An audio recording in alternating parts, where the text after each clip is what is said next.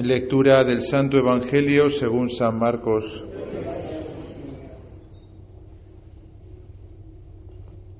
Después de que Juan fue entregado, Jesús se marchó a Galilea a proclamar el Evangelio de Dios. Decía, se ha cumplido el tiempo y está cerca el reino de Dios. Convertíos y creed en el Evangelio. Pasando junto al mar de Galilea vio a Simón y a Andrés, el hermano de Simón, echando las redes en el mar, pues eran pescadores. Jesús les dijo, Venid en pos de mí y os haré pescadores de hombres. Inmediatamente dejaron las redes y los siguieron. Un poco más adelante vio a Santiago el de Cebedeo y a su hermano Juan que estaban en la barca repasando las redes. A continuación los llamó, dejaron a su padre Cebedeo en la barca con los jornaleros y se marcharon en pos de él. Palabra del Señor.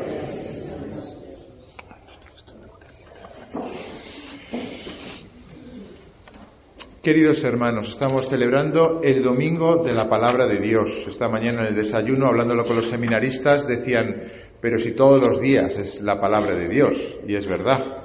Pero es verdad que el Papa Francisco quiso que hubiese un domingo, este el tercer domingo del tiempo ordinario, donde especialmente nos diésemos cuenta del valor de la palabra de Dios. Creo que el año pasado les, les di algunas recomendaciones acerca de algunos libros que podían ayudarnos y en general acerca de conocer más la palabra de Dios, leerla más, de una manera más simple al principio, quizá con diferentes versiones de la Biblia, incluso versiones pues más fáciles, más trabajadas, ¿no?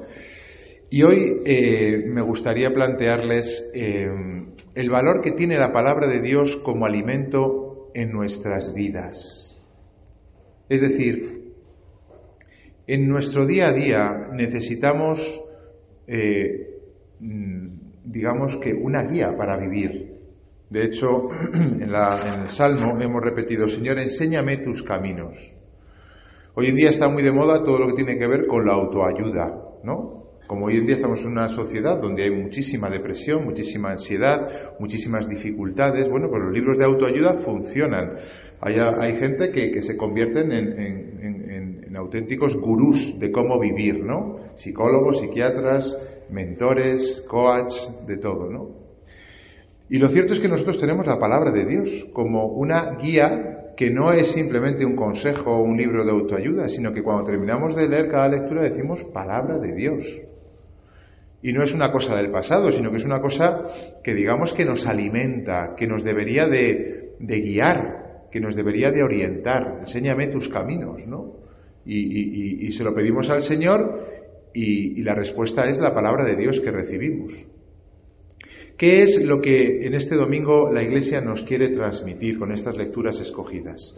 Bueno, pues sabemos, ¿no?, que hemos vivido en la Navidad todo lo que es el nacimiento de Jesús, con toda la alegría que trae eh, el nacimiento del Salvador, y luego decíamos, y ahora tenemos 33 domingos, 34 domingos, para, pues, aprender de este niño.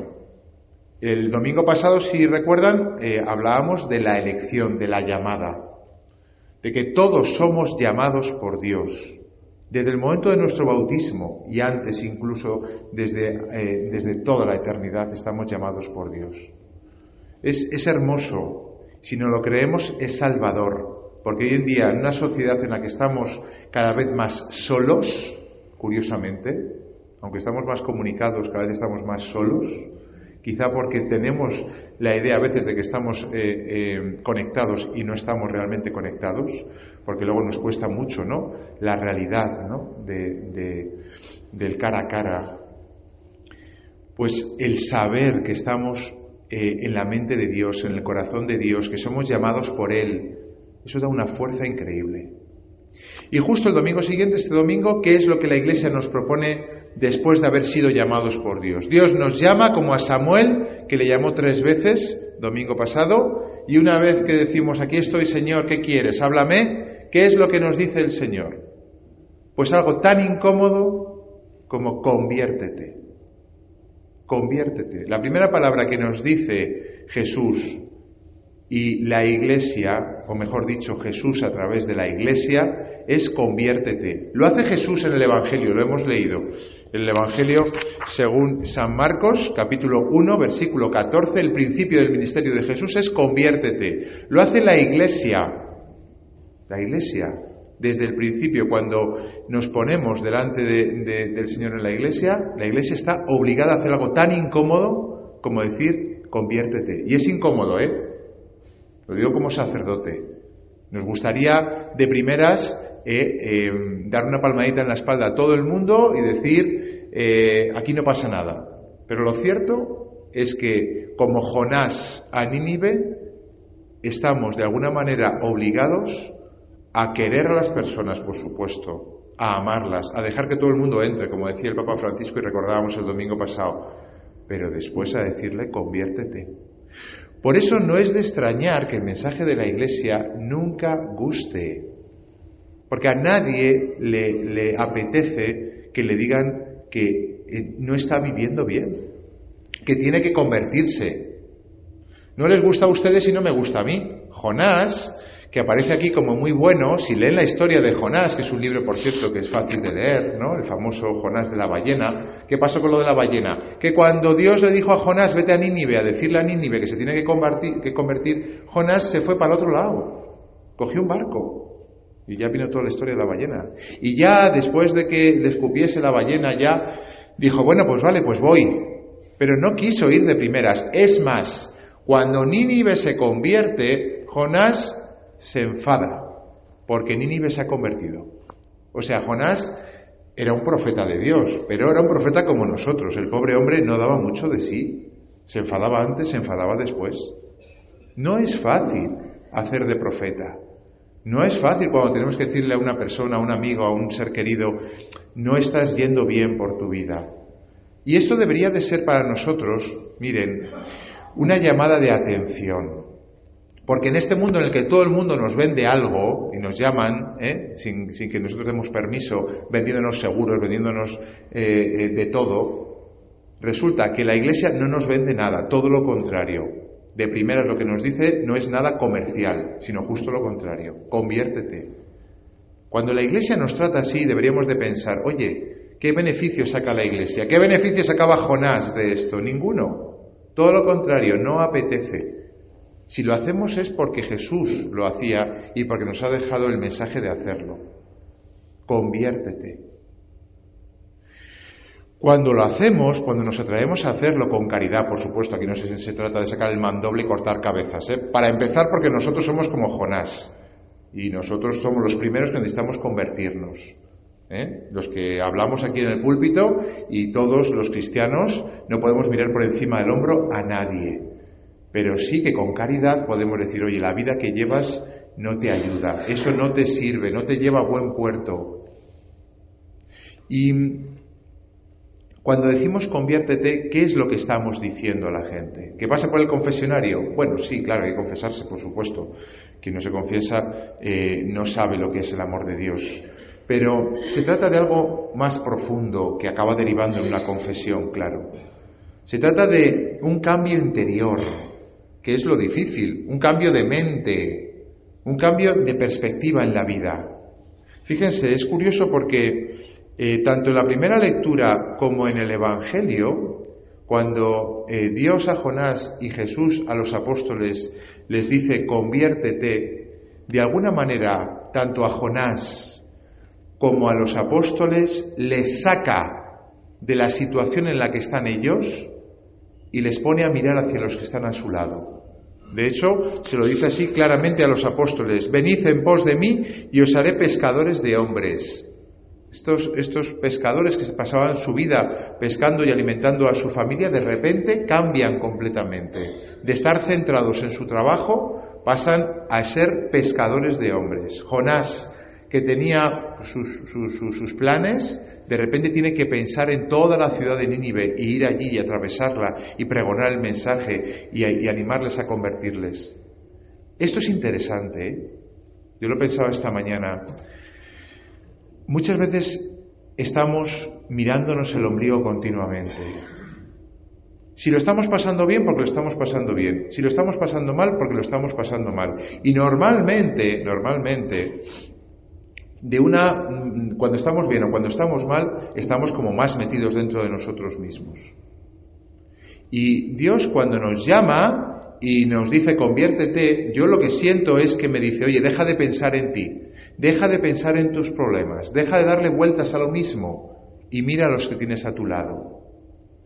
Y luego además uno lee la segunda lectura de la San Pablo de los Corintios y parece que está diciendo un poco lo mismo. Yo no sé ustedes qué interpretan, pero dice, oye, la única solución que queda es que los que tienen mujer vivan como si no la tuviesen, los que lloran como si no llorasen, los que están alegres como si no estuviesen alegres, porque la representación de este mundo se termina. ¿Qué quiere decirnos San Pablo con esto?